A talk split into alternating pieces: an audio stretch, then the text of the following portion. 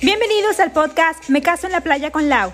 Estoy feliz de tenerte aquí porque estás a punto de conocer las mejores opciones para tu boda en la playa en los destinos más románticos de México.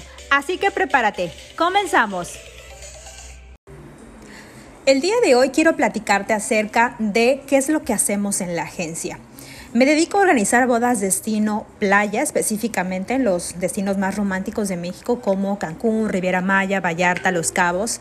Y si escuchaste el primer podcast de bienvenida, sabrás que te voy a dar a conocer las mejores opciones para tu boda en la playa. Pero específicamente, ¿dónde los hacemos? Que es una pregunta igual muy común de las parejas. Pues bueno, me especializo en hoteles all inclusive. ¿Por qué he decidido organizar bodas en los hoteles y no a lo mejor en alguna locación?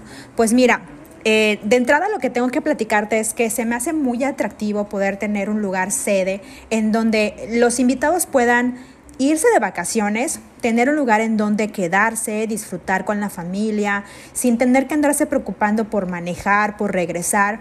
Si vamos a una boda, pues obviamente la intención es conocer, disfrutar, distraernos y un hotel all inclusive es la mejor opción para poder tener todo en un solo lugar. Cuando asesoro a las parejas, y se acercan a mí preguntándome que cuáles son las mejores opciones, siempre les digo que depende de lo que estén buscando.